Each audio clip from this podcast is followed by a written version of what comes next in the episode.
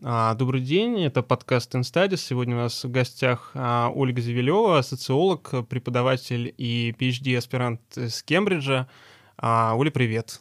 Привет, добрый день. Я когда думал, как тебя представить, хотел добавить, что ты еще журналист, но я не знаю, насколько ты себя идентифицируешь таким образом. И в этой связи я вот вспомнил ту историю, которую ты рассказывала про то, что кембриджские преподаватели ну, в общем, некоторой нормальной практикой считается публиковать свои результаты, свои исследования в разных СМИ, и то есть это не считается как бы как, как отдельная деятельность, это, в общем, продолжение твоей исследовательской деятельности. Да.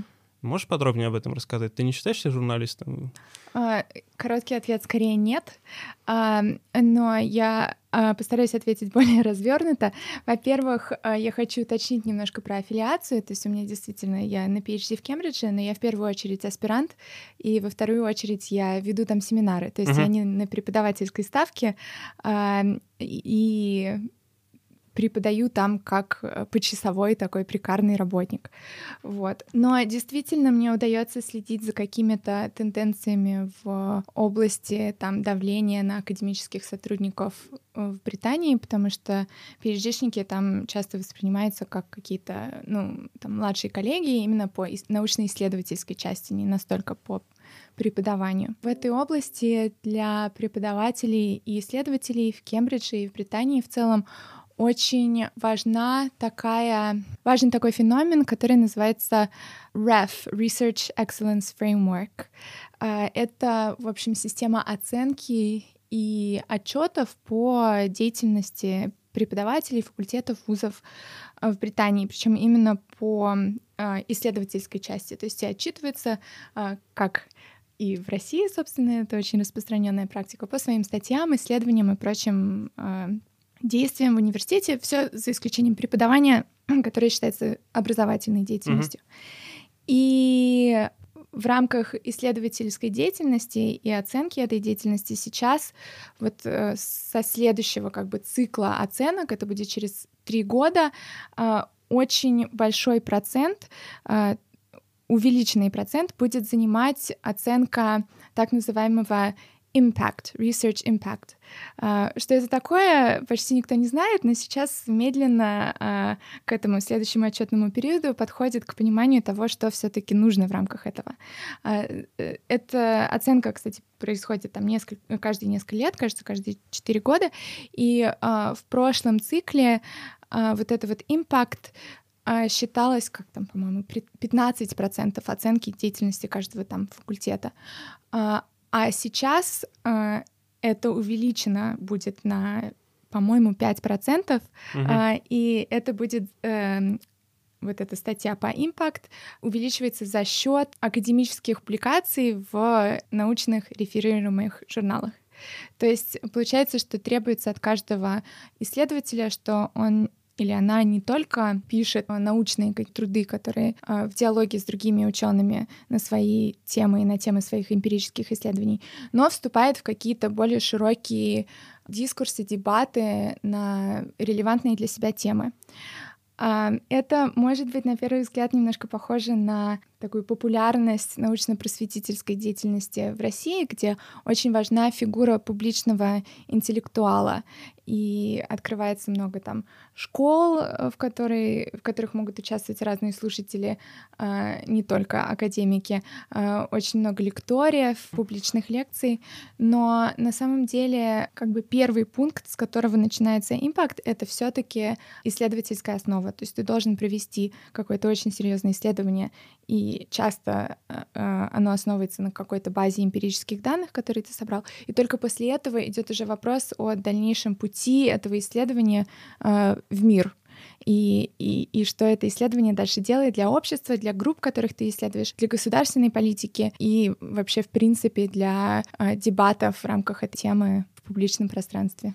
А, я согласен с тем, что вот э, такая просветительская деятельность, она сейчас очень популярна в России, в Москве, в Петербурге особенно, а, но я никогда не видел, чтобы это было как-то институциализировано как бы университет, то есть чтобы а, скажем, какая-то просветительская деятельность, там, да, не знаю, твои статьи, например, в Нью-Йорк Таймс, они могли как-то считаться некоторым твоим продолжением твоей академической карьеры. То есть они учитываются как, в общем, а, релевантная деятельность которая, в общем, необходима в каком-то смысле. Я правильно понимаю? А, ну, тут тоже немножко сложно, и это все достаточно быстро в Британии эволюционирует. Действительно, я пишу а, о своих, о темах своих исследований в Нью-Йорк Таймс, в Политику, в Хаффингтон Пост, я это воспринимаю скорее как аналитические какие-то статьи, op-ed, opinion pieces, а не как э, какая-то журналистская э, деятельность, где я там пошла, проинтервьюировала, представила все точки зрения. Это я скорее представляю свою авторскую исследовательскую точку зрения. А, и это важно, потому что это именно не что-то, что связано с чем-то, что я изучаю. А, и такая деятельность, например, статья в Нью-Йорк Таймс была очень а, действительно важна для предыдущего отчетного периода, так скажем. Но сейчас понимание импакт эволюционировало, и теперь важно не просто выйти в люди и кому-то что-то сказать или написать, чтобы кто-то прочитал, а вступить в какой-то диалог, в котором виден будет ответ или эффект на группу или на человека или на какую-то инстанцию, с которой ты взаимодействуешь. Это может быть огромный э, ряд каких-то разных вариантов. Например, а, я очень интересуюсь документальным кино, и перспективе а, э, документальными э, спектаклями, скорее, uh-huh. документальным театром.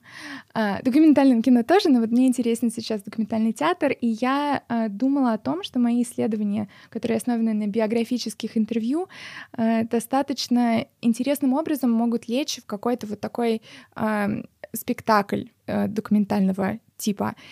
И я спросила, например, на факультете, насколько я могу это включить в свою исследовательскую mm-hmm. программу как исследователь в университете, насколько это интересно университету и что это означает для факультета, потому что факультет, конечно, под то, что считается импактом, тоже выделяет там время и деньги, а, поэтому очень интересно понять, как это можно использовать для пользы, интереса и развития своих каких-то тем, которые вот у меня в голове.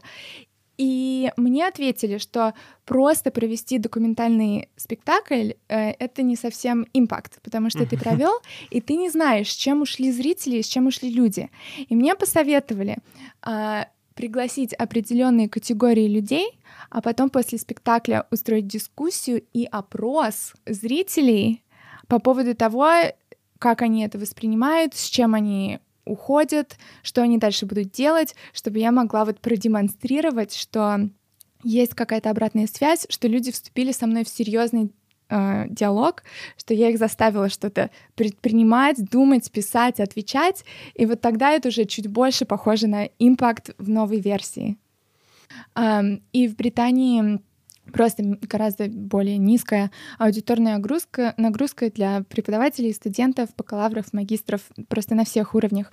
А, и импакт, как я уже рассказала, он э, вытекает именно из исследований, которые делают эти преподаватели. Но э, условия э, и требования работодателя позволяют производить эти исследования, на основе которых потом уже можно выходить на публичное более пространство. То есть тут немножко другой формат производства этих вещей. Не, понятно, да, что это все а, как бы одно за другим, и если бы в России еще требовали там влияния, учитывая там ту степень нагрузки образовательной и а, бюрократической, то это было бы прям совсем, а, наверное, жестоко. Но это еще политический да. вопрос, насколько а, желаемо какое-то влияние каких-то отдельных людей на что-то, насколько мы хотим вообще а, в России импакта каких-то mm-hmm. критических, например, исследователей, и насколько скорее государство хотело бы направлять это а, само. То есть бывают разные ситуации, разные исследователи, и все-таки, а, мне кажется, данные и эмпирические данные в России очень ценятся, в том числе и представителями власти, но это чуть-чуть другая политическая ситуация, чем, например, там в каких-нибудь либеральных западных демократиях.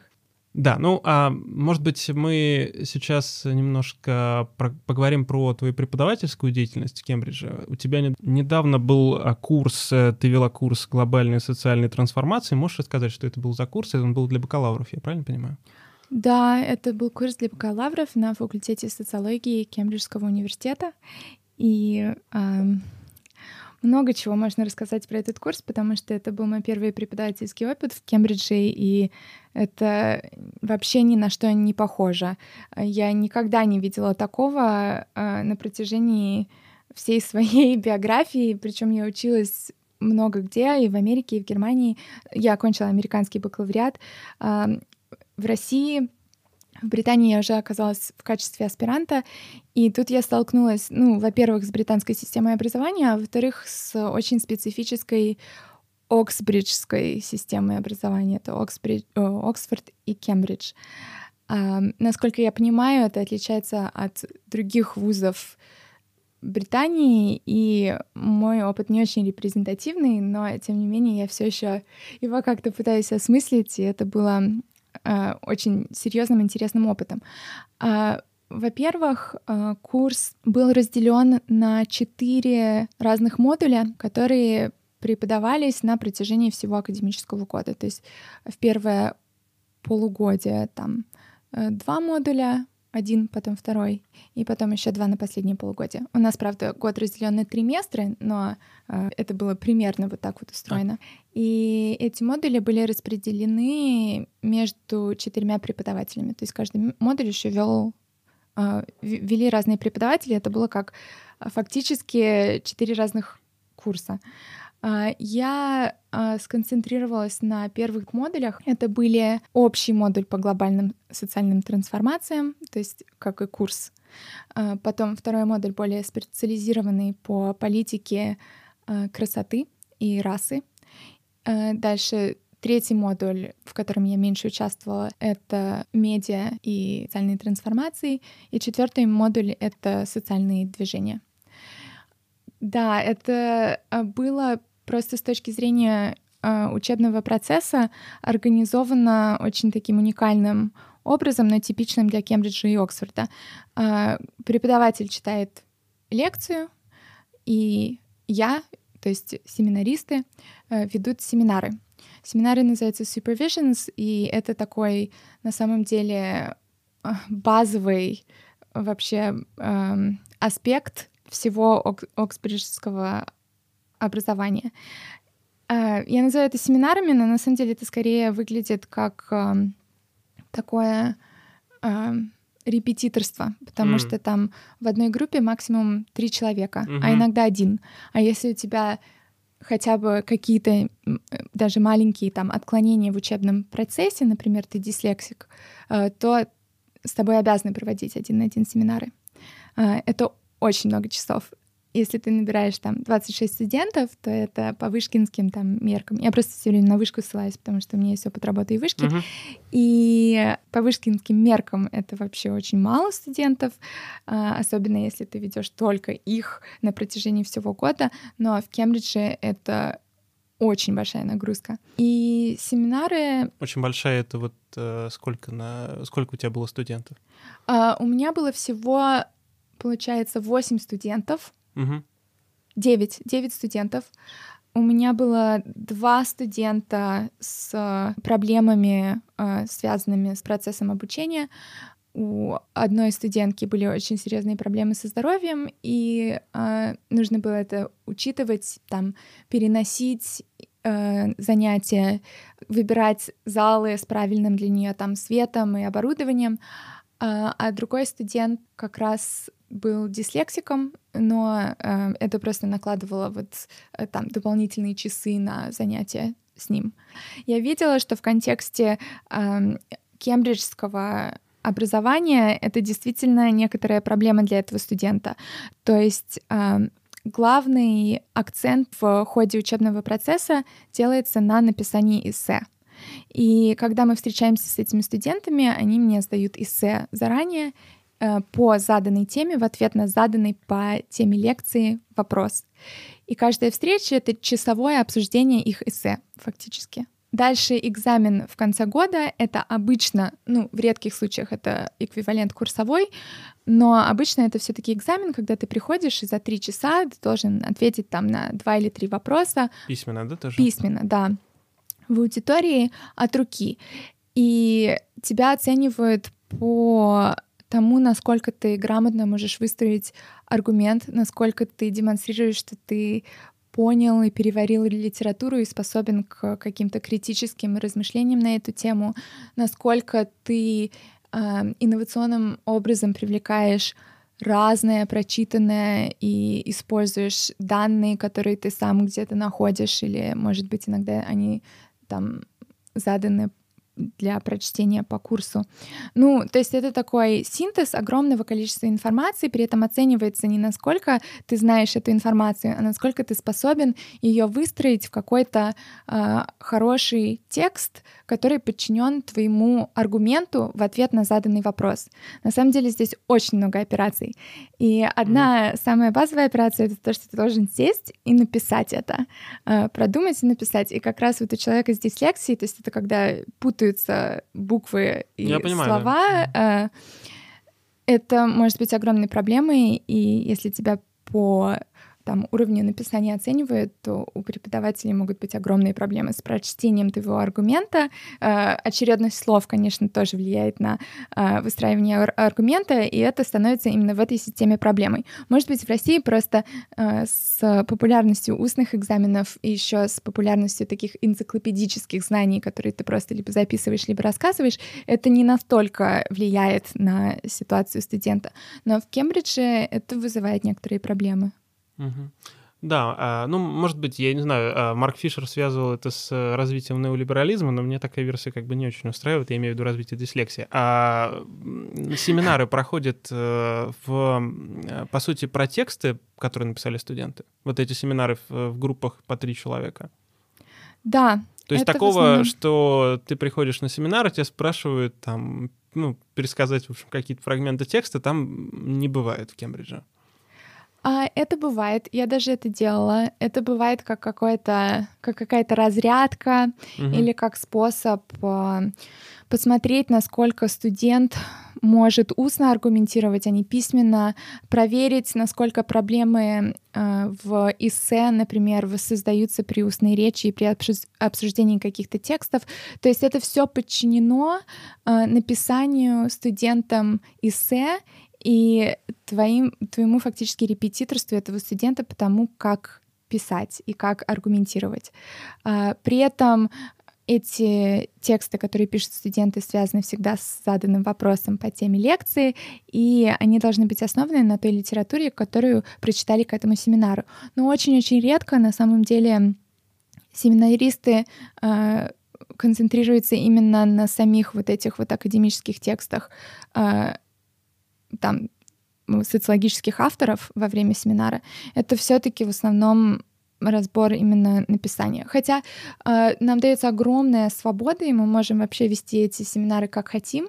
Это ужасно страшно, потому что у меня нет кембриджского образования в бакалавриате, и я вообще смутно понимала, как их оценивают э, в конечном итоге. Но я несла ответственность за то, чтобы э, их как-то довести до конца семестра, потому что со мной они проводили гораздо больше часов, чем фактически с кем-либо. И вся идея кембриджского образования, что им даже на лекции, в том, что им даже на лекции ходить не обязательно, но со мной они встречаться обязаны. И, и при этом а, там, ну, с этим ну, связано, конечно, огромный уровень ответственности. Но фактически ты отчитываешься за то, как они научились писать тексты, да, то есть такая текстоцентричная модель. Ну, я не отчитываюсь ни за ну, что. Ну, не отчитываешься, я имею в виду, но твоя главная задача. Да, моя главная задача — это научить их а, понимать социологию так, чтобы можно было ее использовать при написании ответов на вопросы. Причем при очень хорошем написании ответов на вопросы. Как-то так. И, конечно, в этой схеме прочитанные тексты играют важную роль, но они не являются ни в коей мере даже близко там последней какой-то инстанции. Не ради этого все делается. Все делается ради того, чтобы научиться это обдумать и главным образом написать. То есть даже если ты можешь это хорошо объяснить, то э, это тебе ничего не дает. Ты должен написать очень-очень связанный текст. Недавно у тебя вышла статья на Меле, а, там, где ты рассказываешь про Кембридж и кембриджское образование. Отчасти я, может быть, э, по этому тексту буду задавать вопросы. Да, кстати, отличный, э, очень интересный материал. Всем советую прочитать, кто интересуется университетами. Спасибо. Ты пишешь о том, что там за всю, весь период обучения бакалавриате всего 12 курсов. Я вот посмотрел свой бакалаврский диплом и насчитал там порядка 40. Как это сказывается вообще на студентах? То есть вот э, у них было по сути, ну, несколько раз э, меньше материала, то есть это совершенно другой подход. Не не натаскивание, то, чтобы ты знал как бы всех э, понемногу, а, видимо, это какие-то курсы, ты их можешь выбирать, или большая часть курсов, она как бы заранее тебе задана? Там огромное поле для выбора, а, там просто заданные есть модули. Э, опять же, я говорю тут скорее о социальных науках и даже конкретнее о социологии, потому что я это просто лучше знаю, но э, про естественные науки я ничего сказать не могу, но вот я думаю, что другие социальные и гуманитарные науки устроены очень похожим образом на то, что я рассказываю. Да, во-первых, огромное поле для выбора. Во-вторых, все-таки они учатся три года, а не четыре. Три года, да. Да. В-третьих, э, ну вот, например, один модуль — это четыре лекции, и один курс состоит из нескольких модулей. Обычно ты набираешь в рамках курса всего восемь лекций. И э, лекция даже называется не лекцией, а э, темой. Paper. Э, ну, да. Это... Там, там сложная многослойная, те, те, э, многослойная терминология, но в конечном итоге просто все сводится к тому, что ты изучаешь темы, изучаешь э, тексты к ним и учишься писать по ним. То есть, э, да, действительно, э, огромное отличие от российской системы — это гораздо более низкая аудиторная нагрузка гораздо более индивидуальный подход. Опять же, оговорка, что это именно Кембридж. Большая часть работы студента проходит в библиотеках или дома за чтением огромного количества текстов и за написанием огромного количества эссе разной длины. И я думаю, что у этой системы есть очень большие плюсы и есть очень большие минусы. Из плюсов я вижу все-таки студентов, которые на протяжении семестра учатся более и более структурированно мыслить и передавать эти мысли читателю или собеседнику. Uh-huh.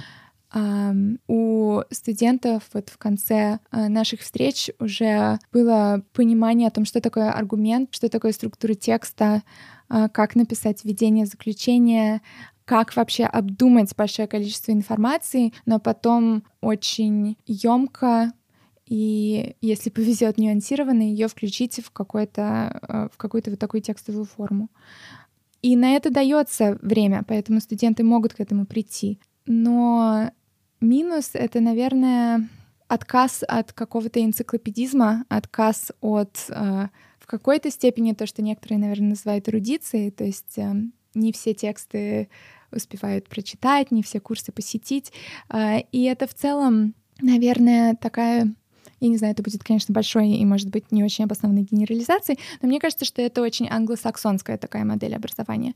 А, я училась в бакалавриате в Америке на истории, и я даже в России боюсь говорить, что у меня историческое образование, потому что у нас не было ничего хронологического, вообще. Mm-hmm. У нас были почти все курсы по выбору. Единственное, что мне нужно было покрыть там каждый континент и несколько веков. То есть я не могла там один век э, изучать все мои четыре года в бакалавриате. Нужно было все-таки как-то их э, э, разделить. Э, и, и, и дальше вот это региональное разделение еще было очень сильным. Тогда это было очень модно и важно на исторических факультетах развивать тематический подход. А, то есть я выбирала также там темы, например, революция, концепция революции, вообще революции везде. И это исторический факультет, то есть это больше было похоже на какое-то общее гуманитарное или там а, образование социальных наук. А, опять же, история тут на стыке. Но я вышла с очень таким примерным знанием вообще того, что происходило на протяжении истории человечества или там европейской истории, который, на которой я концентрировалась. И с историками из МГУ я не могу соревноваться вообще. Но меня научили э, в плане каких-то знаний исторических фактов. А, но меня научили работать с источниками, писать тексты. У нас были очень сложные дипломы, которые нужно было писать по первоисточникам. Мы читали много теории. А, я ходила на семинары там по Таквилю с главным специалистом по Таквилю. У нас было три человека у него в кабинете, и мы обсуждали этого Таквиля на протяжении э, семестра, читая только вот одну книжку «Демократия в Америке». Это было такое образование. Очевидно абсолютно, э, э, что... Э, ну, очевидные, наверное, негативные стороны этого.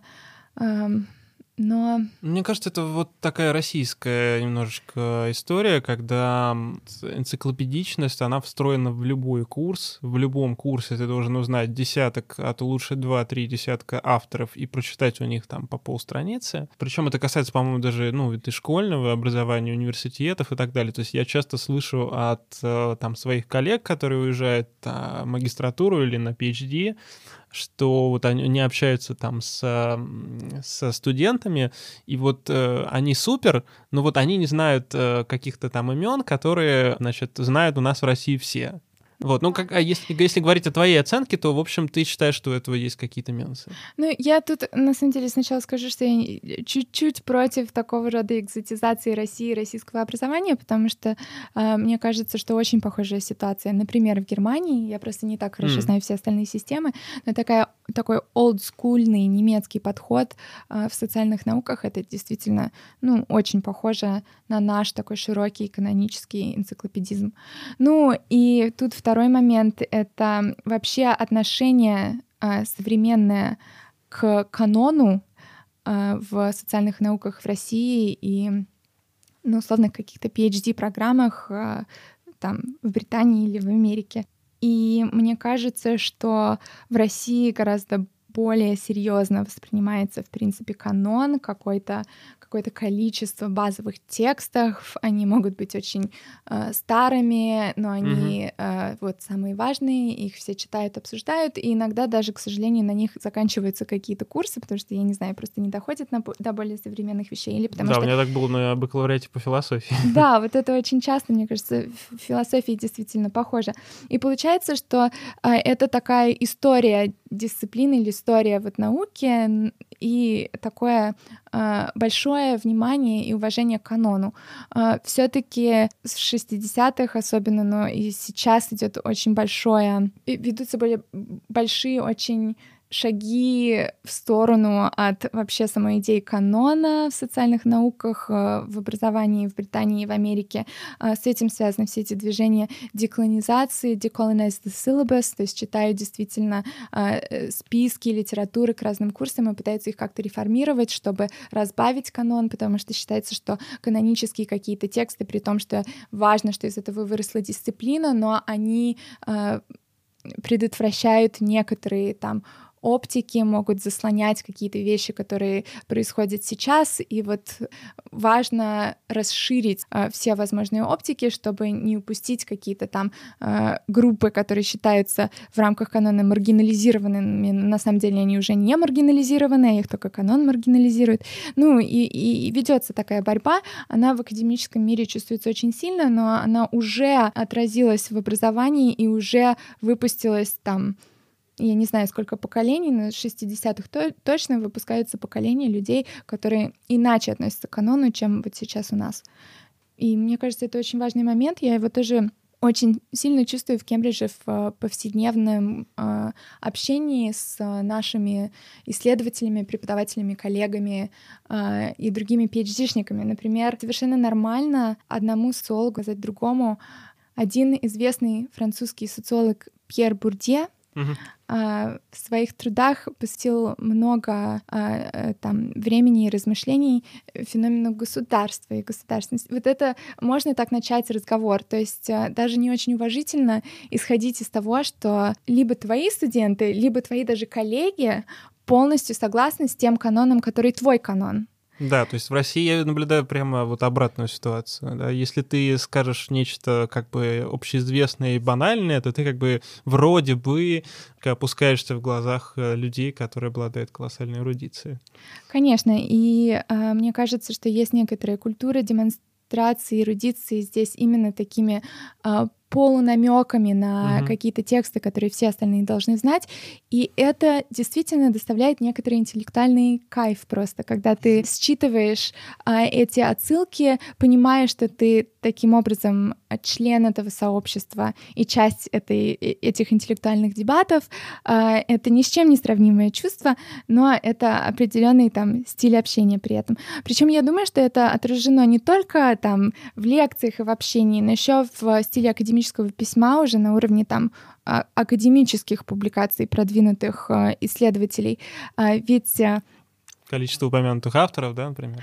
Ну, нет, даже не это. Э, я тут скорее подумала о культуре абстракта. вот это вводилось, э, ну, позже в российских журналах, а когда авторов заставляли э, писать вот эти вот э, емкие, краткие содержания своей работы э, наверху работы. И я просто со многими разговаривала на эту тему, потому что я какое-то время э, редактировала много таких абстрактов для одного российского э, хорошего журнала академического. Это был Логос. И там просто было видно, что люди отписываются. И мне как редактору именно абстрактов, причем на английском, мне нужно было там прочесть русский, потом прочесть статью, чтобы понять вообще, что, а, что люди имели в виду, но а, при этом я со многими общалась вот, и спрашивала, почему вот, а, вот такое отношение странное к самой главной части текста, и это было, конечно, не социологическое исследование, но я помню некоторые ответы, которые я получила от коллег, что вот я же не буду спускаться до какого-то такого уровня, что я буду объяснять читателю, что я там написал. Пусть читатель прочитает, пусть читатель тянется до моего уровня. А, ну, это представители более все-таки а, старших поколений разных дисциплин. Ну, то есть не только из логоса. Мой текст просто... нельзя изложить там в трех словах, потому что он гораздо больше, чем вот э, какой-то абстракт. Ну да, и я не буду делать там работу читателя и объяснять читателю, что я написал коротко. Читатель должен сам потрудиться ради моего текста. Um, иногда, опять же, этот труд — это очень классный труд э, для многих читателей. Я очень тоже люблю читать там сложные тексты, разбираться в них и чувствовать, что я вот э, вскарабкалась на эту гору, но при этом э, видно, что построение э, там лидирующих э, журналов по социальным наукам уже очень давно перешли на более строгий формат написания текстов э, с введением там какой-то эмпирической частью, заключением и вот этим вот абстрактом, и это началось давно во многих э, таких старых журналах. Э, люди давно к этому привыкли. Например, я читаю, когда очень старые тексты э, каких-то коллег по моему факультету, я вижу, что они пишут практически так же, как они э, писали давно, много лет назад, там несколько десятилетий назад. А если сравнивать вот такое интеллектуальное, интеллектуальное развитие российских авторов, я думаю, что сейчас российских исследователей загоняют в такие форматы отчасти из давления, что вот нужно публиковаться в э, наших любимых скопусовских журналах, uh-huh. но э, это идет некоторое привыкание, потому что культура текста просто другая. А, Оль, да, мне кажется, очень важная история про канон, про канонизацию некоторых авторов и вшитость этого канона в э, учебные программы. Но наряду с этим вот э, та критика, те способы критического подхода к канону, они тоже иногда вызывают определенные вопросы. Мне бы хотелось э, понять э, вот твою позицию по поводу различных способов деколонизации этого канона. А, вот э, не так давно на Guardian выходила статья, которая была посвящена тому, что рассказывала про объединение школы восточных и африканских исследований в университете Лондона, которая потребовала ну, пересмотреть э, как бы, необходимость изучения там, белых философов вроде Канта, Платона и Декарта а, в рамках э, своей образовательной программы. Вот. А материал там по-разному критиковался консервативными там, и либеральными авторами. Но в основном посыл был такой, что политкорректность э, зашла там слишком далеко, и а, ну вот а, руки прочь там от классических авторов. Как, на твой взгляд, вообще должна проходить вот, какая-то деколонизация канона или не деколонизация, вообще работа с каноном? А, видишь ли ты какие-то проблемы в том, как это делается, и насколько обоснована вот эта вот критика, которую я сейчас попытался как-то сформулировать коротко? Угу.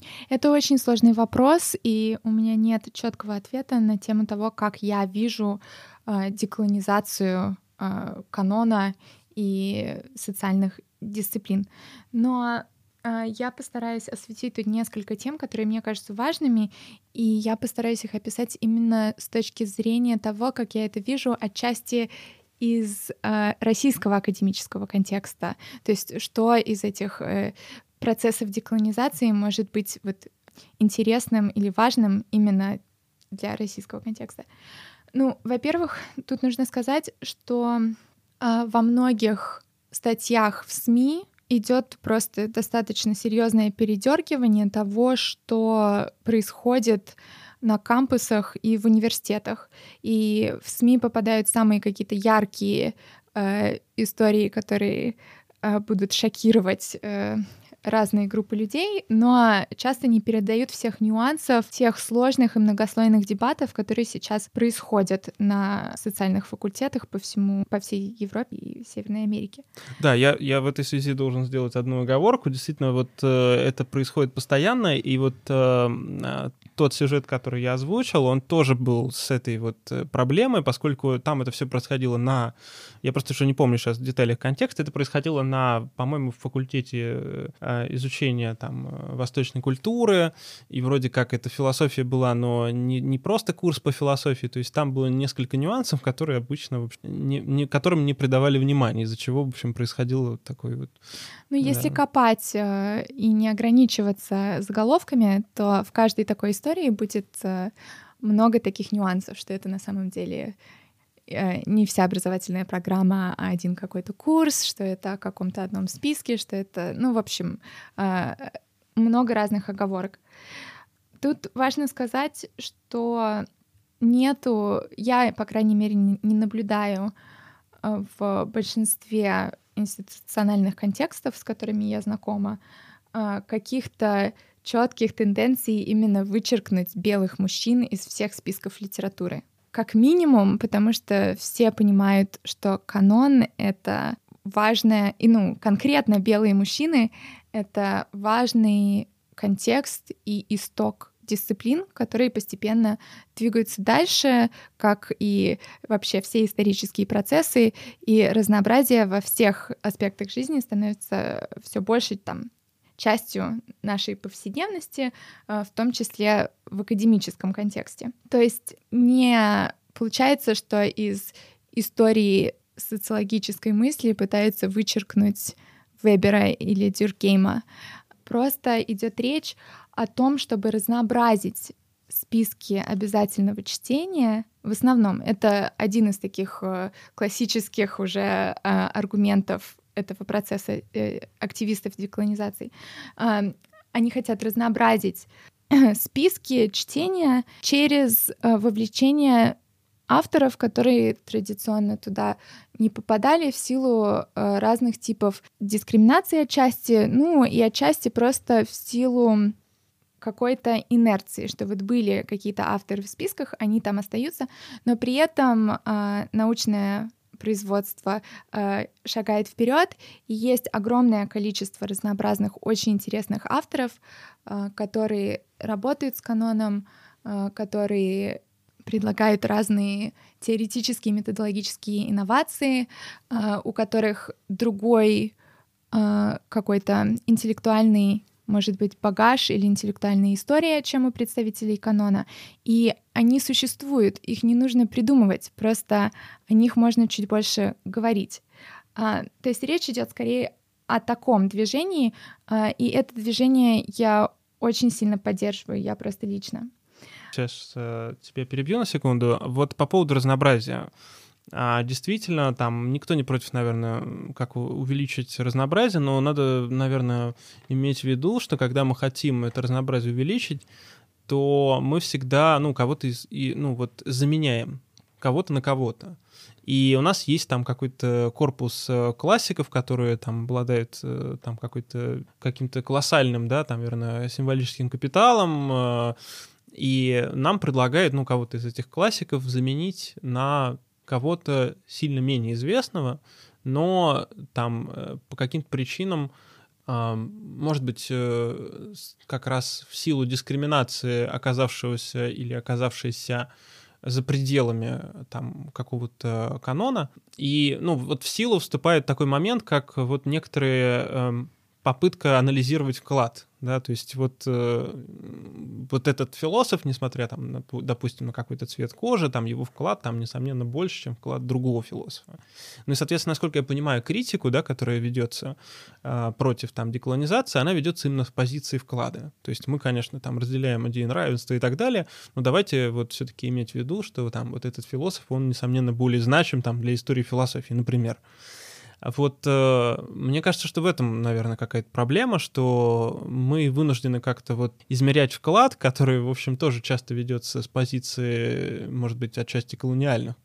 Да, но тут я все-таки полностью не могу согласиться с тем, как э, ты описал механизм деколонизации ну, а, я, я в этом, честно, я достаточно плохо разбираюсь, поэтому я пытаюсь как-то... Да, да, да, да. Ну вот я как раз, э, это меня натолкнуло на мысли о том, что, может быть, стоит привести пару примеров о том, как это происходит на моих глазах, чтобы, э, опять же, не критиковать то, э, что на самом деле не происходит. Угу.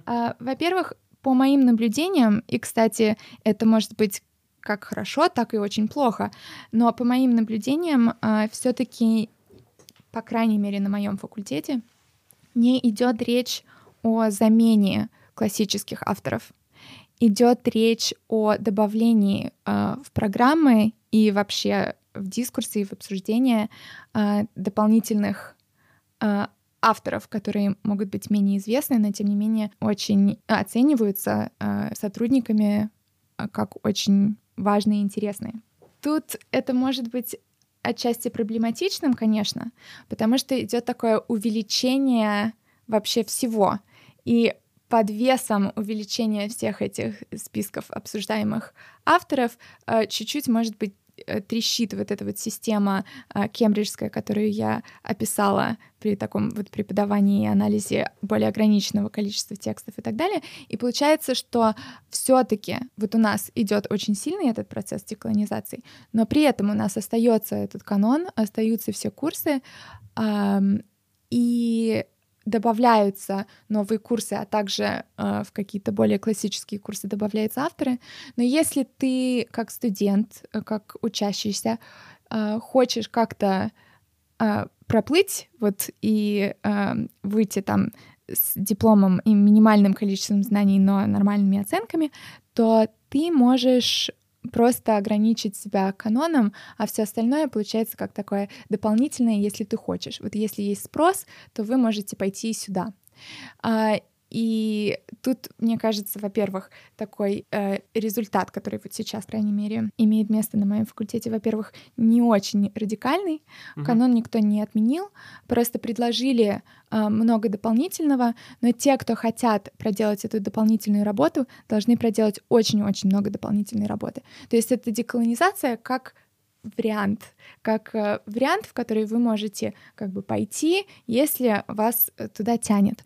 Но канон остается каноном в том смысле, что его, его нужно знать. И тут я говорю о каноне, это о каком-то о такой базе самых цитируемых каких-то авторов, которые чаще всего, чаще всего белые и даже чаще всего мужчины. Мне кажется, что такое движение в сторону увеличения там э, обсуждений текстов и авторов в сторону большего разнообразия решает э, несколько проблем. Э, и я хочу э, как раз не, коротко поговорить о трех проблемах, которые могут э, как-то быть актуальны для российского контекста. Первая проблема — это проблема, все таки я бы тут не побоялась такого очень широкого понятия, это проблема западной социологии. Если ты идентифицируешь себя в качестве социолога, и ты пишешь какие-то тексты, исследовательские или теоретические, если ты пишешь про кейсы, которые связаны с э, западными либеральными демократиями, то ты пишешь социологию, и ты даже имеешь право на теорию. Если ты пишешь про региональные кейсы, это называется региональными кейсами, да, например, про Россию ту же, или про какие-то я не знаю, африканские страны, а, то, или азиатские страны, ты должен это обосновать. То есть, опять же, тут Почему надо это понимать, представляет что... интерес для западной социологии? Что, Почему это социология? Угу. Чем ты выходишь за рамки региональных исследований? Чем ты в дисциплине вообще? Может быть, ты вообще случайно заблудился и не и как бы не на тот факультет прибрел? Может быть, ты на самом деле на славистическом факультете э, должен был остановиться? Или African Studies, может быть? А вот что тебя привело оттуда в социологию? А, то есть тут я, конечно, огрубляю некоторые вещи, чтобы э, показать некоторые очень такие э, абстрактные большие тенденции, но э, в целом с коллегами, которые занимаются Пакистаном, Индией, Ираном, Турцией по схожим темам с моей, мы очень часто на социологии, они все социологи, обсуждаем именно эту проблему. И, насколько я знаю, исследователи российских э, социологических проблем иногда тоже с этим сталкиваются. То есть, конечно, тут можно привести много контраргументов и сказать, что хороший социолог — это социолог, и любой кейс — это просто кейс, а социология — это социология. Но все таки мне кажется, что на основе своего какого-то опыта общения с другими социологами и опыта а, там публикаций в западных журналах и а, формирования заявок на исследования исследований мы как люди из какого-то там третьего мира сталкиваемся, или исследователи, которые работают с такими странами, сталкиваются с таким отношением. А, на каком месте вот вы а, стали социологом? И мне кажется, что с этим связана вторая проблема из трех, о которых я хотела поговорить. Это э, тоже проблема западной социологии. Это проблема отсутствия понимание, дебат вокруг основных социологических э, концепций или теорий, которые происходят в так называемых регионах, то есть за пределами западных факультетов. Угу. И даже если какая-то там теория применяется э, или используется в каком-то исследовании, человек уже доказал, что несмотря на то, что он исследует женский труд в Индии, это все-таки социология труда, все равно не принимается во внимание часто и не требуется в э, написании как, каких-то обзоров текстов, глав и книг э, нюансированное и усиленное внимание к тому, как э, такое западная социология труда вообще трансформировалась э, в каких-то индийских э, интеллектуальных и академических, академических контекстах. То есть это все-таки некоторая колониальная тенденция. И можно достаточно спокойно написать исследование про какие-то российские реалии и опубликовать его в журнале, и может быть какая угодно критика со стороны рецензентов по поводу того, как ты используешь теорию, какие там нюансы, но тебя могут ни разу не спросить, а какие есть академические контексты. То есть понимая, получается, что там Россия или Индия или Пакистан — это такое поле вот аборигенов, которых изучают с помощью западных теорий, и вот все, что говорят аборигены, это эмпирические данные, а это не участие в дебатах. Это, наверное, выражается в том числе в том, что труднее как бы интегрировать свои исследования, например, каких-то российских э, авторов, ссылаться на, на их статьи как э, что-то, что было бы столь же релевантно, как и западные исследователи или нет. Ну, все меняется, и это можно и даже нужно делать. Например, э, среди антропологов, антропологов есть э, какой-то какой больший импульс э, как бы, опять я огрубляю, воспринимать аборигенов не только как данные, а еще как интеллектуальных каких-то участников дебатов, но при этом да, ты скорее не можешь построить там отдельный какой-то свой академический труд на трудах каких-то, например, российских теоретиков. Или ну или просто на малоизвестных авторах, или нет? На малоизвестных авторах, наверное, тоже это сложнее. Да, то есть, опять же, тут э, мы уже э, либо ругаем, либо защищаем деколонизацию, но мы не то чтобы очень далеко в ней ушли, это не то чтобы все уже э, только там черные женщины завладели всеми э, списками литературы и только по ним пишут. Э, совершенно не так. И на самом деле все эти вот э, дебаты, которые попадают в СМИ, это выглядит как будто бы происходит э, какое-то очень большое изменение в том, как устроена там написания научных текстов и преподавания, но на самом деле это мелкие шажки, и пока я бы сказала, что э, все это существует на уровне каких-то разговоров, что уже очень здорово, но при этом сохраняется вот это какая-то, ну, какой-то статус-кво, и наши э, как бы белые мужчины никуда не делись, поэтому, конечно, рано бить тревогу, и можно дальше дебатировать о том, как исправить эту ситуацию, потому что я действительно считаю ее проблематичной, и я считаю, что отчасти российские авторы э, не воспринимаются настолько всерьез, потому что они в том же подчиненном колониальном положении по отношению к западной социологии. И я считаю это достаточно большой проблемой. Но я к этому вернусь. Сначала я э, опишу третью и вот последнюю э, проблему, которую я хотела затронуть, которую э, пытается решить движение деколонизации. Это такая проблема очень общая о том, что такое социология и про кто производит социологические данные и что такое социологические данные. А, то есть это отношение к социологии в целом. Это вообще что? Это только теория? Или эмпирика очень важна? Если эмпирика важна, к чему скорее, мне кажется, приходят э, какие-то англосаксонские э, важные социологические факультеты, где уже трудно говорить, что ты занимаешься только social theory, места для таких людей все меньше, работ таких все меньше. Если это все-таки социология про эмпирику и про поле, то имеет ли значение кто ты, когда ты идешь в поле и что ты собираешь? Имеет ли значение, какой у тебя опыт и откуда ты вообще взялся, например, даже какими языками ты владеешь, какого ты класса, какой был твой путь в этот академический мир, какая твоя раса, как к тебе относятся как э, к женщине, если ты идешь э, какие-то определенные места, где доминирует именно мужчина, или исследуешь какие-то профессии, где доминирует именно мужчина. Насколько вообще важно учитывать вот этот контекст э, социолога как индивида, который производит какой-то интеллектуальный труд? Мне кажется, что это важно, потому что мы действительно влияем на то, какие данные мы вообще можем получить, на то, какими они получаются, когда мы к ним получаем доступ, и с этим связаны все вопросы классов, расы, гендера, и это как раз те вопросы, которые поднимаются в этом движении деколонизации. Конечно, к моему большому сожалению, а, больше акцента ставится на такой identity politics и расах, но мне кажется, что классы вполне имеют uh, тоже очень важное место в этом во всем обсуждении, и есть какие-то части этого движения, которые обсуждают деколонизацию именно вот шире по этим вот трем линиям, именно расы, классы и гендер. Но тут, конечно, есть и большая проблема какого-то э, с движением деколонизации. Вот самая главная проблема, которую я вижу в этом движении, заключается в следующем. Это потенциальное игнорирование или непонимание политических контекстов незападных стран, где э, производятся вот эти вот деколониальные якобы зна э, знания.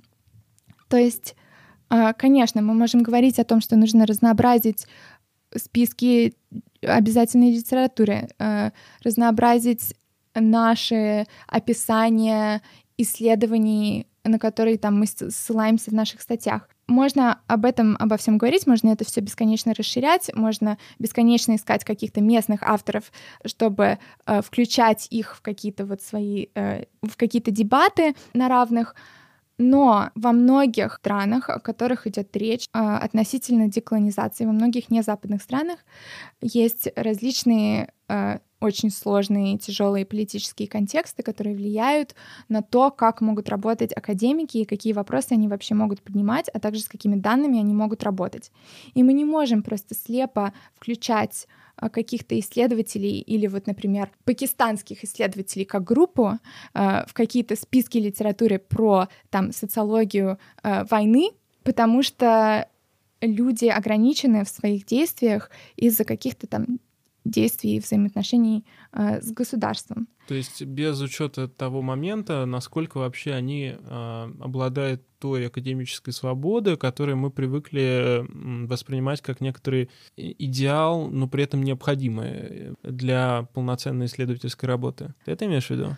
Ну, да, я имею в виду это. Я тут, конечно, не очень хочу использовать слово «свобода», потому что что это вообще такое, как это может выглядеть, мы точно не знаем, и э, не везде она есть. Но э, да, э, если огрубить вот э, мое вот это опасение, я думаю, что просто слепое включение не западных авторов э, в какие-то обзоры или списки литературы чревато тем, что мы воспроизводим знания, которые допускаются теми государствами, где эти исследователи работают.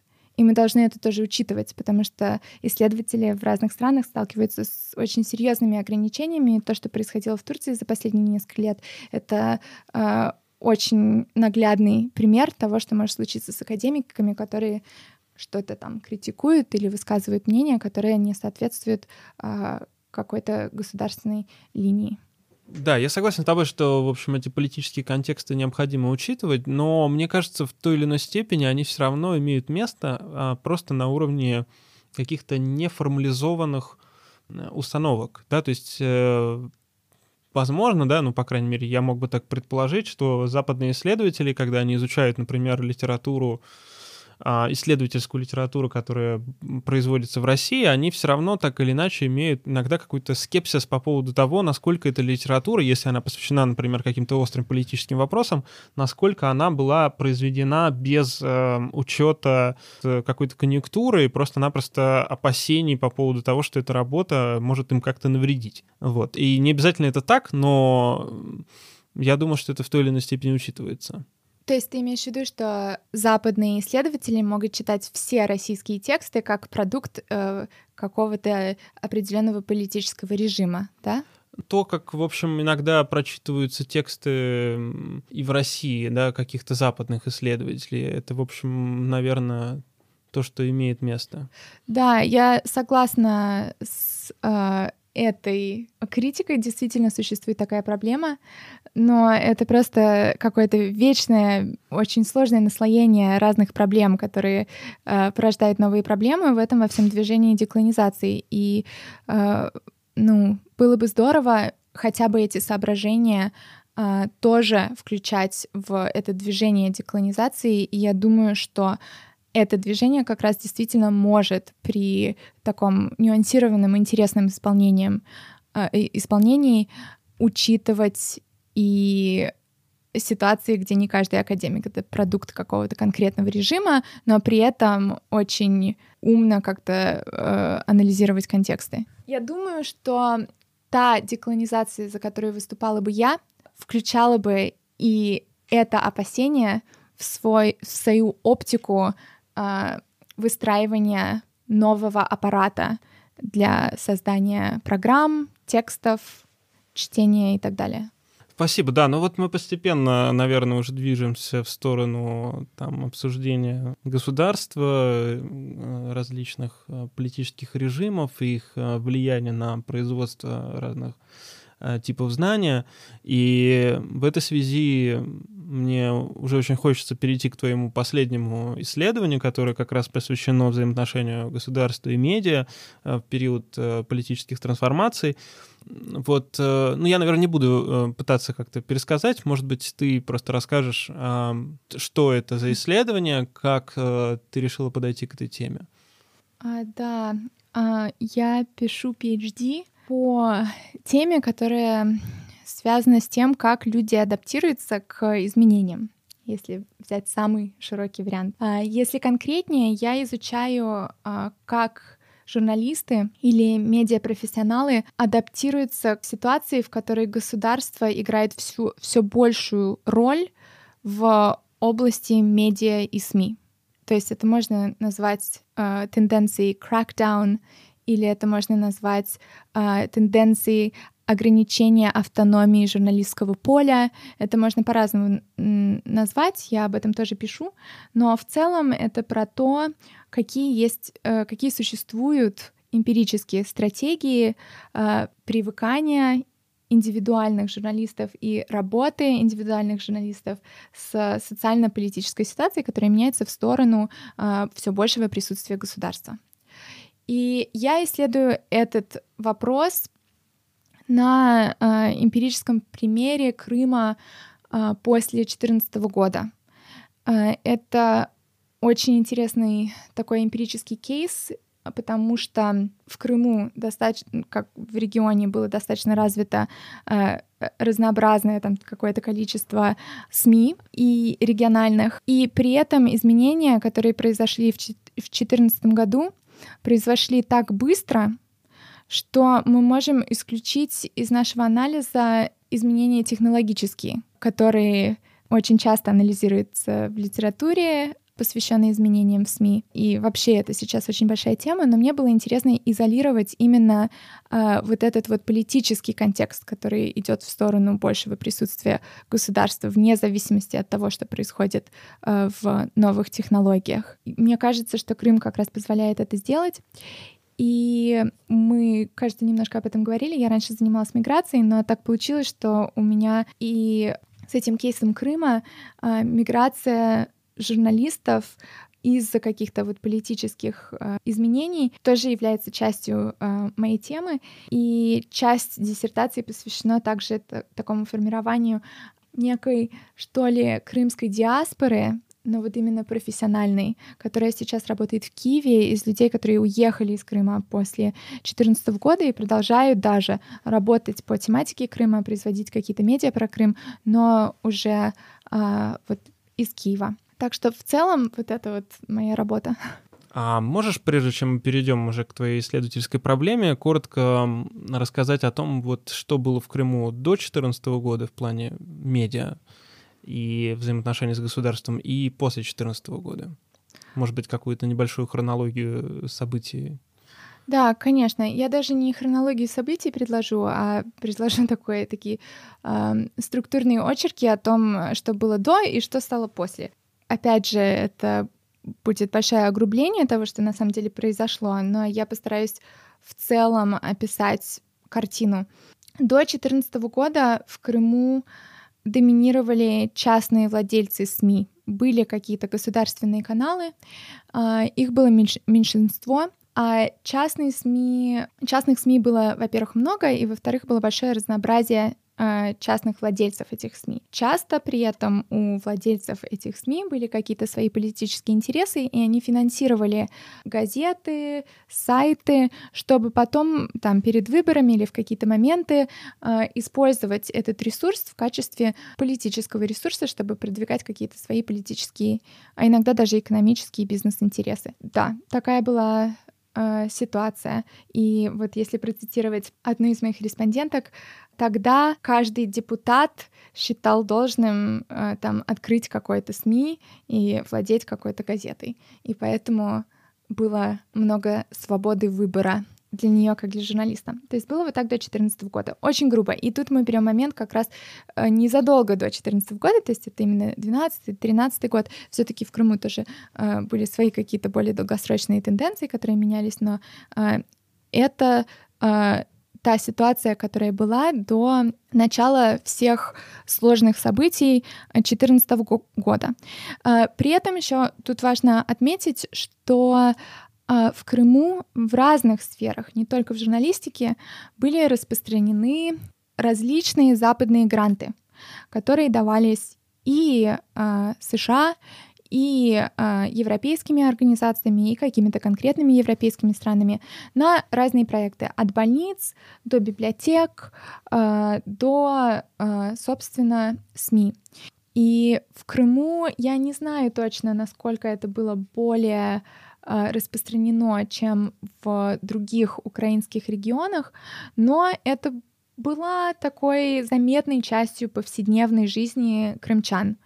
А, в Крыму, например, это за пределами СМИ, действовал американский корпус мира. Это волонтеры фактически, ну, которым немного платят, которых посылает такая, ну, государственная организация делать какие-то там образовательные, а также социальные проекты в менее развитых регионах мира. И в частности были такие учителя английского в разных крымских школах, а, какие-то волонтеры в разных селах.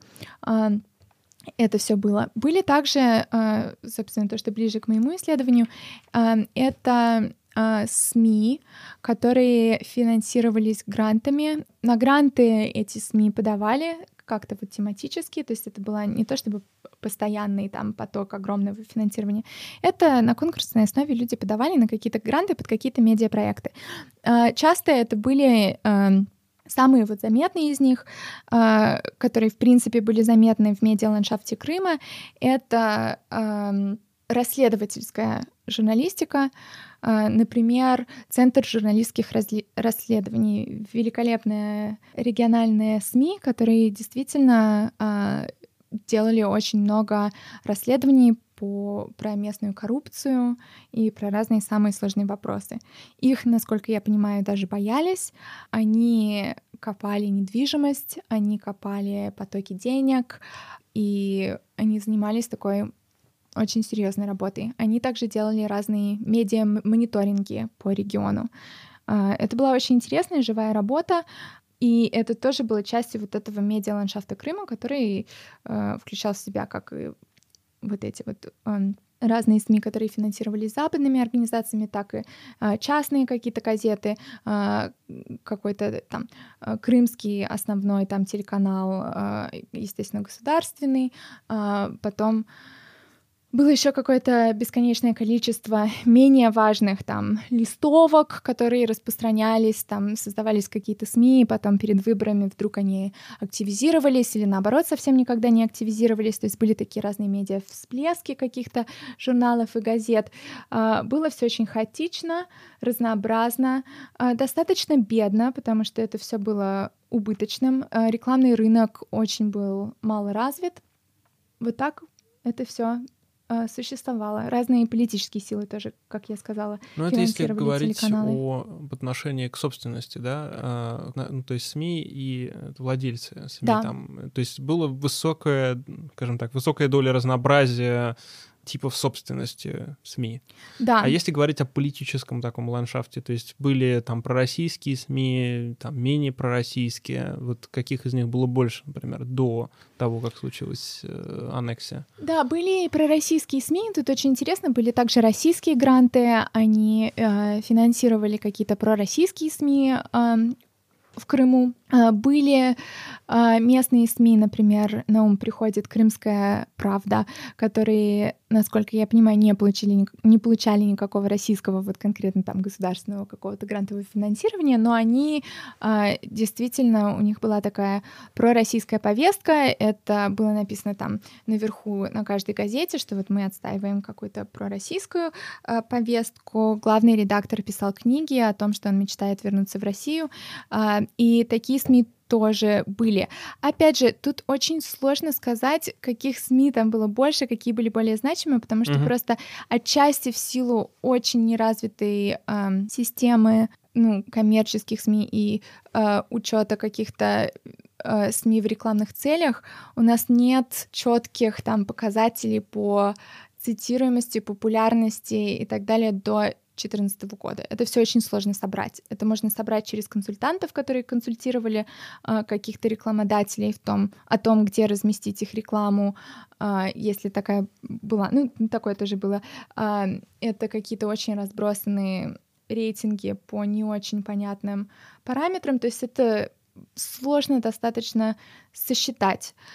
Кроме того, тут надо сказать, что я не исследую контент, и я не задаю э, такой вопрос конкретно о том, какие СМИ пророссийские или проукраинские. И это просто не является uh-huh. частью моего анализа. Я э, занимаюсь именно стороной медиа э, как бы это называется, media production studies, э, то есть э, это сторона, которая не про э, читателей и слушателей, не про тексты, а про тех работников индустрии, которые производят, э, собственно, продукт.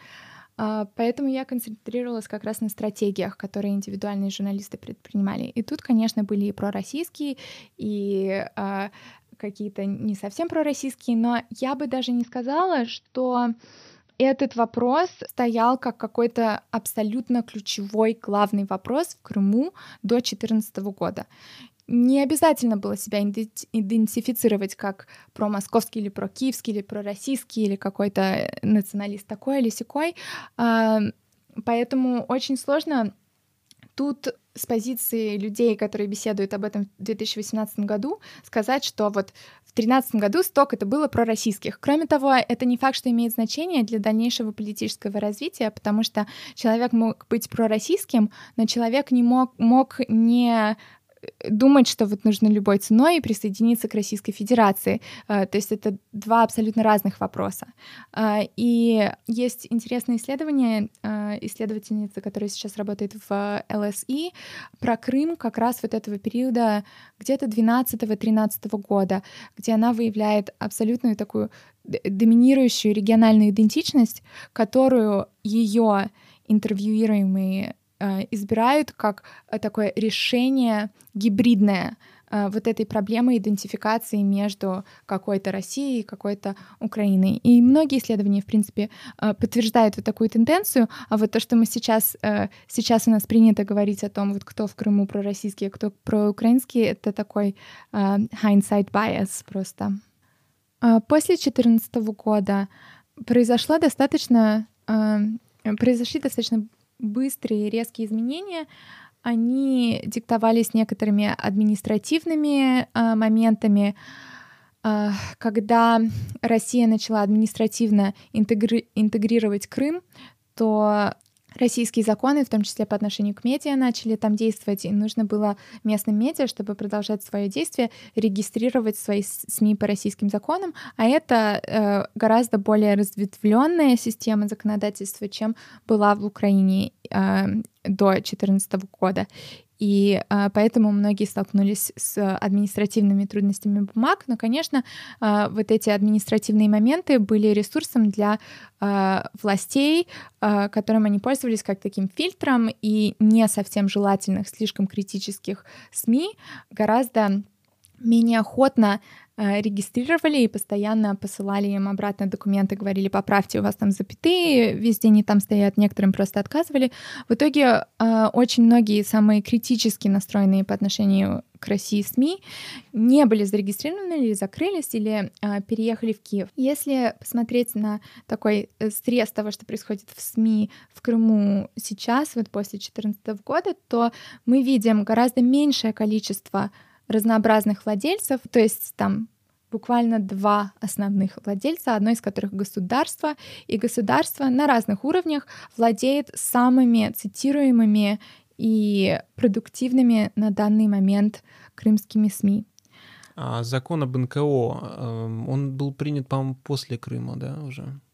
Да, многие законы принимались позже, вот такие ограничительные как раз в этот период с 2014 года, и еще более ограничительные были приняты э, там в 17 и чуть позже, но Крым а, как бы оказался таким регионом, который Россия интегрировала в уже ужесточающуюся систему. И а, эта система в полной мере обрушилась на этот регион очень таким а, сильным и интенсивным э, способом, потому что в, в украинском законодательстве просто было гораздо меньше регуляций э, СМИ. СМИ были менее зарегулированы, и было меньше э, ограничительных законов тогда.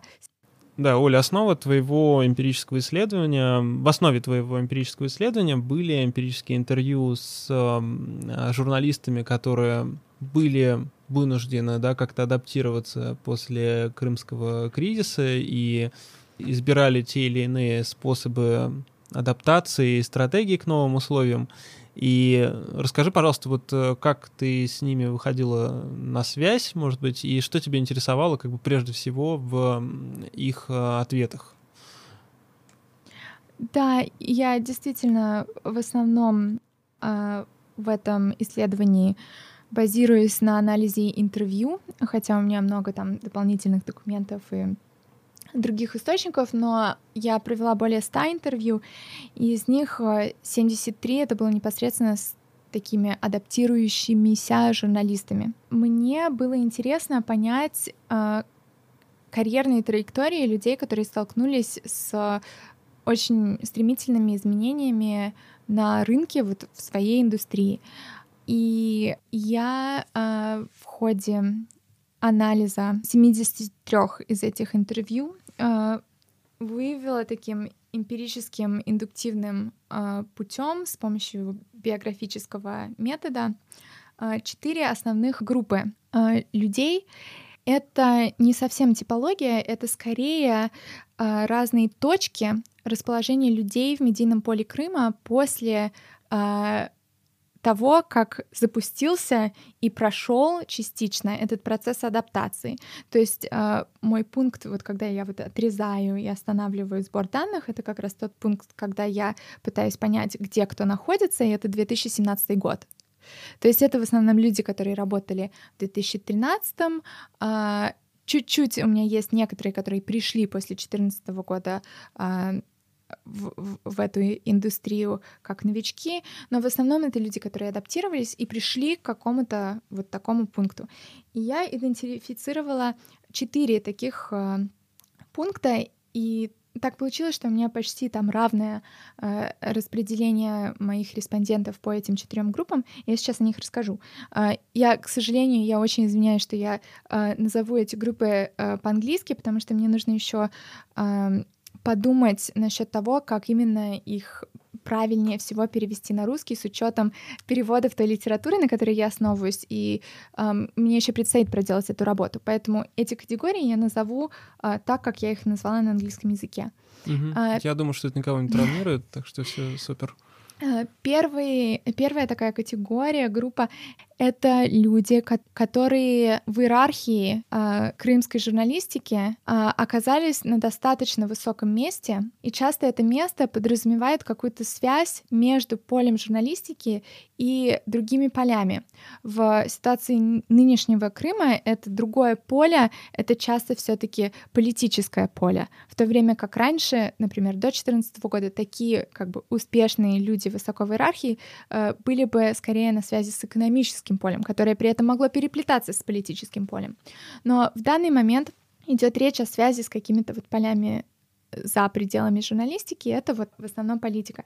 И эти люди э, говоря там на языке э, брудивистской социологии, поняли новые правила игры, применили их, а также обеспечивают ситуацию, в которой другие акторы в медийном поле тоже начинают следовать новым правилам игры. То есть Поэтому я их называю именно internal, это внутреннее, как бы внутри поля, governance uh, actors, то есть они uh, производят какой-то, у них есть власть, и вот они связаны с властными структурами. Это была первая группа. Вторая группа — это так называемые non-governing conforming. То есть это люди, у которых, скорее всего, позиция гораздо ниже в иерархии, у них меньше всех видов капитала, в э, рамках поля журналистики. И они адаптировались, но часто в случае тех людей, вот именно которых я исследовала, они остались примерно на том же уровне. То есть а, произошло такое привыкание к новому полю без больших потерь, но и без э, подъема, который мог бы ожидаться на протяжении там, э, может быть, вот, ну, я изучаю период, который примерно плюс-минус 4 года. В противном случае эти люди могли как-то подняться на несколько позиций, но в данном случае они э, остались на том же уровне, опять же, вот без потерь и без э, больших скачков вверх. Третья группа — это маргинализированные акторы, ну, marginalized uh, actors. И тут следует из названия, что случилось с этими людьми. Они потеряли все основные виды капитала, которые у них были раньше, а, отчасти благодаря действиям властных структур они оказались отрезаны от своих источников, может быть, и поэтому они менее успешно могут брать комментарии. Их вычеркнули из списков э, аккредитации журналистов на разные а, государственные мероприятия, например. То есть это вот примеры того, как журналисты могут терять капитал. Или просто СМИ, в которых они работали, закрыли, они остались э, или переехали, а эти люди остались в Крыму. Но остались в Крыму не все. И четвертая группа — это очень любопытная группа, я их называю marginalized challengers. Это люди, которые, опять же, потеряли капитал, были маргинализированы в поле СМИ, как бы упали в это, на несколько ступенек в этой иерархии медийной местной, но они, опять же говоря на таком языке Бурдье, продрали какую-то вот дырку э, в заборе вокруг этого медийного поля. И таким образом они вышли за дело него, нарушив его такую замкнутую структуру немножко. И они это сделали, чтобы иметь доступ к альтернативным ресурсам, к альтернативным капиталам. То есть тут я говорила о предыдущих группах людей, у которых есть там доступ к какому-то капиталу. Это обычно либо доступ к источникам, либо доступ к, ну, к спикерам, либо деньги на СМИ, э, либо какие-то награды, которые э, прибавляют им символического капитала, либо они просто э, там занимают высокую позицию в иерархии и могут принимать какие-то решения. Но вот эти люди маргинализированные, они поняли, что тот капитал, который существует в новых условиях, он э, недоступен по каким-то причинам им, они вышли из этого поля. Иногда это были очень травматичные э, истории. И они, оставаясь э, в тематике крымской журналистики и крымских медийных поводов, стали пробовать получить капитал в других местах. Это, например, вот как я рассказала про АТР, которые получили, ну, даже ограниченный, но какой-то э, ресурс, какие-то деньги от украинского государства. Это, э, например, тот же Центр журналистских расследований, э, очень интересная э, СМИ, которая оказалась сейчас в Киеве, и они подают э, на гранты, которые им э, были, во-первых, недоступны, во-вторых, просто работа была невозможной и опасной для них в Крыму после 2014 года. Э, в общем, у разных людей разные варианты были, но это именно те, которые вот как-то нарушили герметичность этого пространства, нарушили ее тем, что они продолжают заниматься крымской тематикой, но за пределами вот такого традиционного регионального пространства СМИ.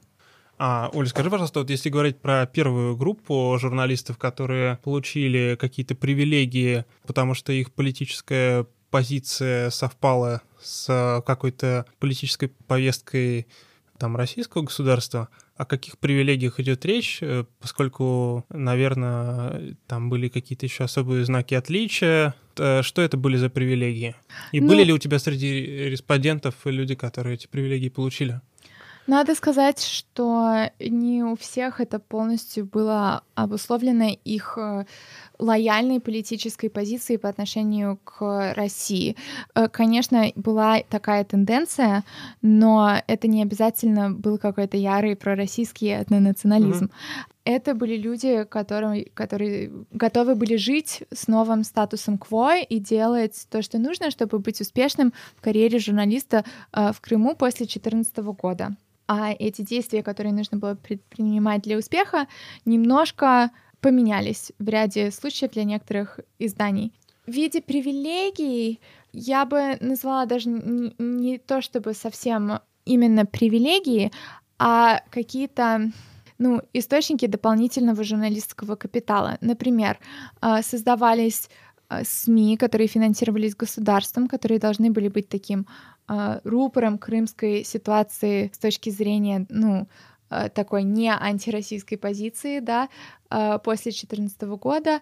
И этим СМИ, например, государственные органы, органы власти э, доставляли полный доступ ко всем э, государственным мероприятиям, их даже закидывали излишним количеством информации, в то время как другие СМИ или другие индивидуальные журналисты не могли получить доступ э, к тем же мероприятиям или какой-то другой информации. То есть был, были такие СМИ-фавориты, и главные редакторы этих СМИ были вот в числе тех, которых я назвала internal governing Э, internal governance actors.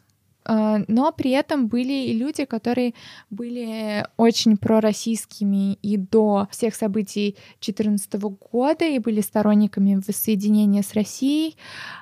Эти люди как минимум сохранили свои позиции, как максимум некоторые из них получили какие-то награды за журналистскую деятельность в 2014 году. Но, кстати... Мы сейчас говорим и как бы вот отчасти имея в виду ангажированность и или не ангажированность э, каких-то журналистов. Но вот как исследователь, каким образом ты фиксируешь, а занимает ли человек какую-то позицию в силу там какой-то конъюнктуры и желания как бы получить там больше символического капитала, а, или он занимает эту позицию просто потому, что, например, его взгляды действительно поменялись, или под влиянием там каких-то собственных э, суждений, решений, или под влиянием там изменившейся медиаповестки, пропаганды там или еще чего-то. Стоит ли для тебя такой вопрос? Это очень интересный вопрос, спасибо. А, он интересен прежде всего тем, что в нем содержатся два, две разных темы, которые я эмпирически очень старалась не мешать между собой. Это, во-первых, тема политической позиции и политических предпочтений респондента, и второе, его какая-то профессиональная позиция в иерархии. Человек может быть критически настроенными, настроенным по ряду вопросов, и при этом работать в очень там прогосударственном СМИ, который считается вообще рупором власти даже там местными провластными журналистами. То есть это просто как, э, как описание э, политики этого СМИ как факт политики этого СМИ. И такой человек может в разные моменты критиковать разные аспекты власти в разных контекстах. Такой человек может писать какие-то пророссийские тексты, при этом э, просто считая это выполнением своих рабочих обязанностей, не подключаясь к этому в плане вообще даже не задавая себе вопросы, насколько это э, коррелирует с его э, взглядами или ее взглядами на политическую ситуацию. Просто вы человек идет на работу, как э, на завод и что-то там делает, производит какие-то дискурсы. А вопрос уже личной позиции — это может быть и дру другой вопрос. Для некоторых. Для других это один и тот же вопрос, и действительно многие мои респонденты э, не верят в неангажированную журналистику, вот что, что такого просто нет, и с этим нужно смириться, и а, у каждого СМИ есть своя повестка, и просто журналист должен выбирать повестку э, СМИ, то есть место работы по повестке, которая ему наи, наименее там противна или наиболее э, приемлемая и даже приятно везет. Вот. Но в целом вот эта политическая позиция и работа в СМИ, как э, я видела из поля и как я знаю по теоретической литературе и эмпирической литературе про э, журналистов, это не всегда одно и то же, особенно в контекстах, где государство там играет важную роль и доминирует на рынке как владелец большинства СМИ. Или когда люб... даже не обязательно государство, когда любой там владелец СМИ доминирует на рынке и формирует каким-то образом э, доминирующую четкую э, позицию э, этих СМИ. Тут еще важно отметить, что люди вообще не очень последовательны. И социологи любят считать э, для удобства своих исследований, что люди все-таки действительно последовательны. Но в своем исследовании, в принципе, во многих исследованиях, социологи сталкиваются, что это совершенно не так. И один и тот же человек в разных ситуациях может говорить разное, а то, что он говорит, не всегда вообще соответствует тому, что он думает. И это просто такие методологические проблемы, с которыми мы сталкиваемся. Но в случае моего исследования э, я могу сказать, что я наблюдала действительно тенденцию среди оставшихся крымских журналистов по направлению вот этого э, компромисса там, что вот они вроде не всем довольны, но готовы выступать рупором э, власти или какой-то части власти, что вроде э, они более нюансированно воспринимают ситуацию, но вот и э, СМИ, на котором они работают, э, они пишут те тексты, которые диктуются например, главным редактором. Э, это э, готовность вот так вот э, жить с какими-то, может быть, противоречиями, хотя я не думаю, что эти люди даже мыслят эти противоречиями, но вот эта вот готовность обусловлена в нынешней политической ситуации осознанием постоянным присутствия опасности, угрозы и потенциально даже врага. Люди в Крыму после 2014 года в целом ну, э, в рамках моего исследования, то, что мое исследование показало, в целом очень напуганы войной, э, а также напуганы правыми экстремистами и украинским национализмом. Это вот две вещи, которые э, являются постоянным таким источником э, какой-то такой невидимой, но угрозы. И даже э, когда все стихает и кажется, что война далеко, а интеграция в Россию вообще совсем уже проходит, и вот уже мост на подходе и строится, то все равно иногда происходят какие-то плески в тех же самых медиа. Например, находятся какие-то диверсанты, которые вроде работают на Украину, и об этом пишут все СМИ. Или находятся какие-то люди, которые э, до сих пор пишут журналистские тексты в Крыму, но работают на какие-то западные деньги, и это совсем как-то вот нехорошо и осуждается вот теми СМИ, которые публикуют, вот которые сейчас мейнстримные, которые публикуют тексты об этом. Даже происходит какое-то разглашение имен, попытки этих людей вот выявить, сказать, что развить такой дискурс, в рамках которого кажется, что вот враги на самом деле среди нас, и опасность не так далека, как нам кажется, хотя у нас такая вроде уже спокойная жизнь. А, и это очень важное условие, которое создает рамки для соотношения собственной позиции и собственной работы. Потому что люди могут говорить, ну, конечно, я за то, чтобы и государство критиковать, но сейчас не то время это делать. Сейчас я не хочу давать пищу для врагов, которые будут говорить, угу. что вот у нас все плохо. Оль, да, в своей будущей да, статье, которая должна выйти а, про, собственно, это исследование, о котором мы говорили, ты в значительной степени опираешься на Бурдье, на его концепт э, государства, теорию полей. Э, можешь подробнее рассказать о том, почему ты выбираешь именно ресурс в виде Бурдье и как ты его используешь? Да, конечно. Тем более у меня как раз вот эта грядущая статья, которая скоро должна выйти в British Journal of Sociology, посвящена этой теме, и там подробно разбирается, почему я смогла там увидеть какие-то тенденции э, в своем полевом исследовании, которые я бы не увидела, не используя тот аналитический теоретический аппарат, который я выбрала.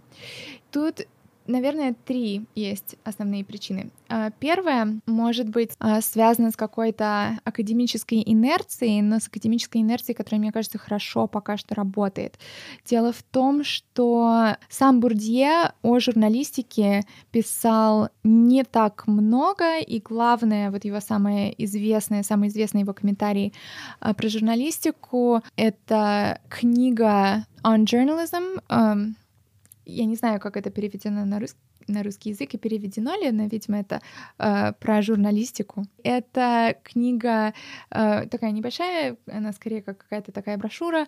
Э, это его рассуждение на тему того, что рынок очень Э, плохо воздействует на слово, на слово в журналистике. Это даже не настолько применение его теории полей к медийному полю, там это представлено очень слабо. И эту книгу многие критикуют за то, что э, она не очень полным образом раскрывает тему, которая могла бы быть раскрыта с помощью э, бурдиевистских концепций. Но он сам это вроде не сделал и просто упражнялся в критике какого-то публичного пространства во Франции того времени, которое ему казалось несимпатичным. Но, тем не менее, с тех пор э, ряд э, социологов, которые считают себя такими бурдивистами, э, продолжают э, такую традицию э, применения теории полей к э, медиа и журналистике, и это очень интересная э, литература. Это и Ник Култри, и Родни Бенсон, Лариса Букхольц, такой французский социолог Добри. Это большая группа людей, которые разработали очень интересный и такой нюансированный аналитический аппарат, основанный на концепциях Бурдье для исследований медиаполей.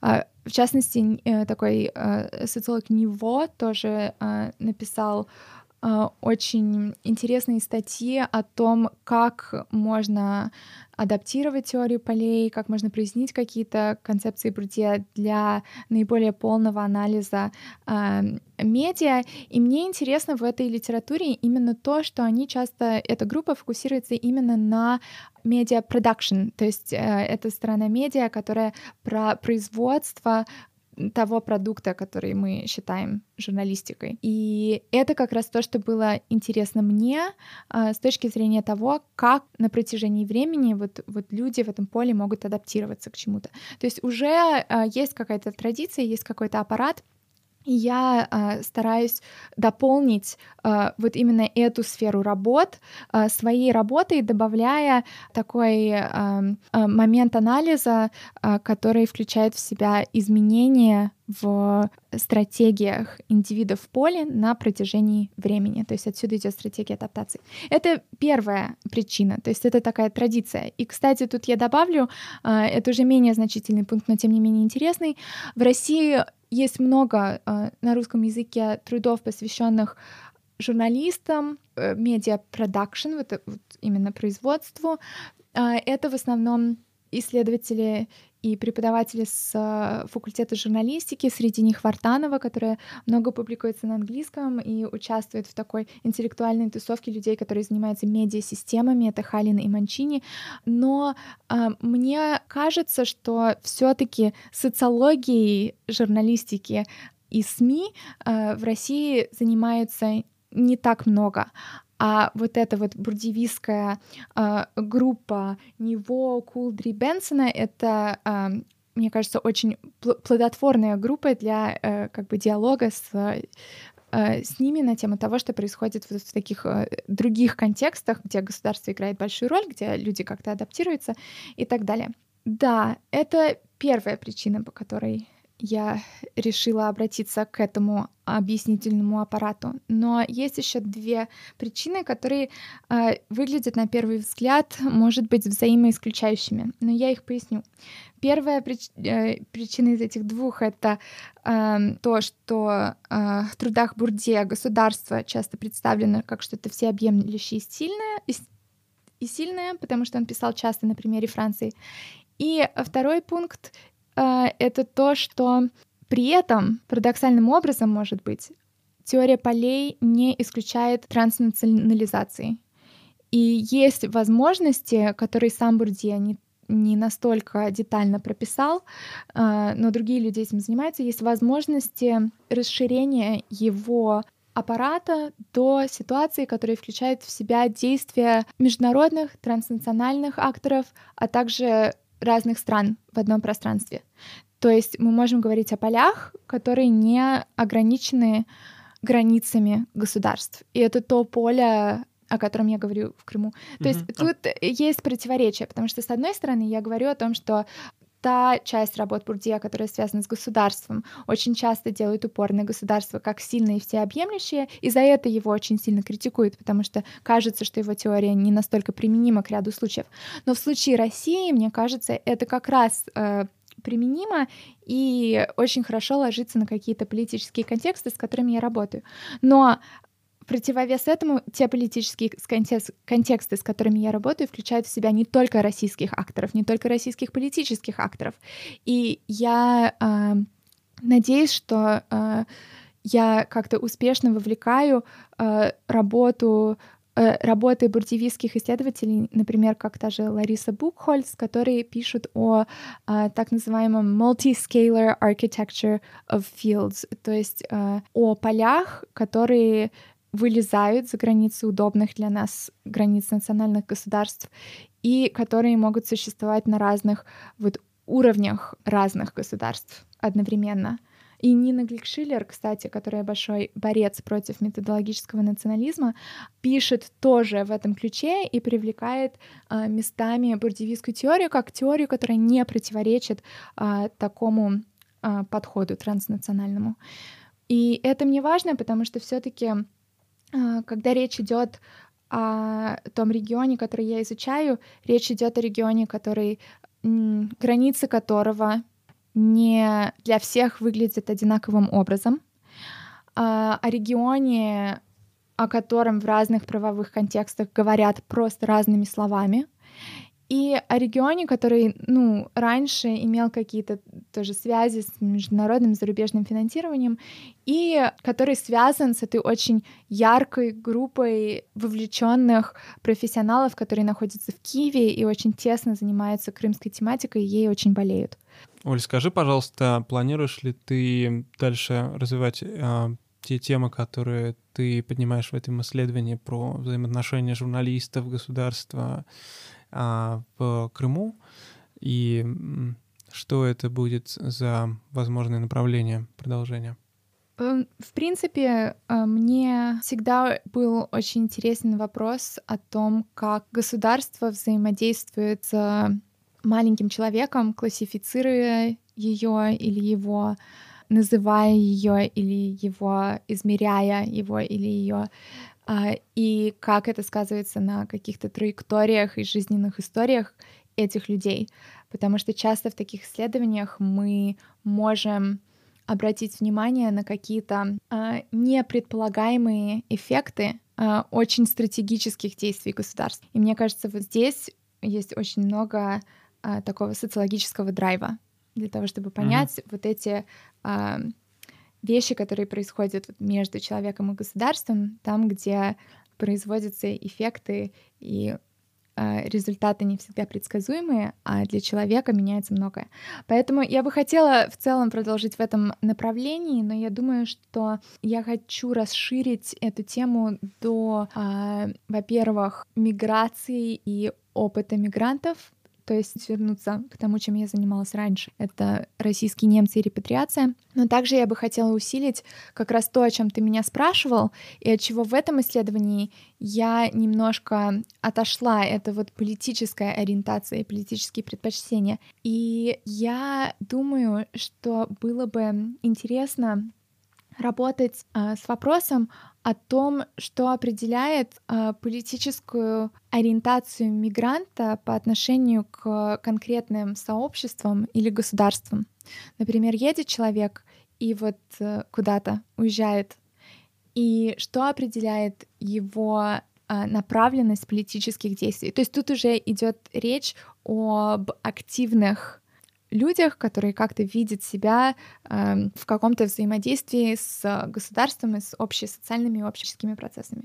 Мне это очень интересно, мне кажется, что это еще было бы хорошим э, смещением такого немножко, как мне кажется, опасного западного дискурса по поводу того, что вот Россия — это Russia Today, и Россия — это вот Путин, который влияет там на выборы, и вот Россия, которая с медиа влияет, вообще лезет везде, и хакеры, и, угу. и Facebook-группы, и чего только нет. Но uh, на самом деле ведь то, как действуют люди на местах, переездах, переездов, или то, как формируется медиапространство, и что происходит с, полити... с политически активными мобильными людьми, это гораздо более важные и широкие вопросы, которые, а, может быть, могут помочь вот эти все вопросы вокруг а, каких-то российских медиа сделать более эмпирически понятными, но еще угу. методологически обоснованными.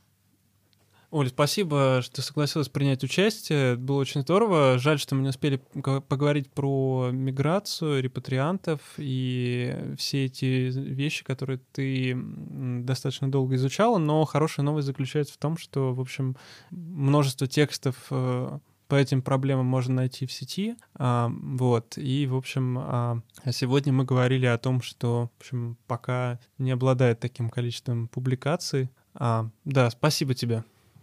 Спасибо огромное, было очень интересно.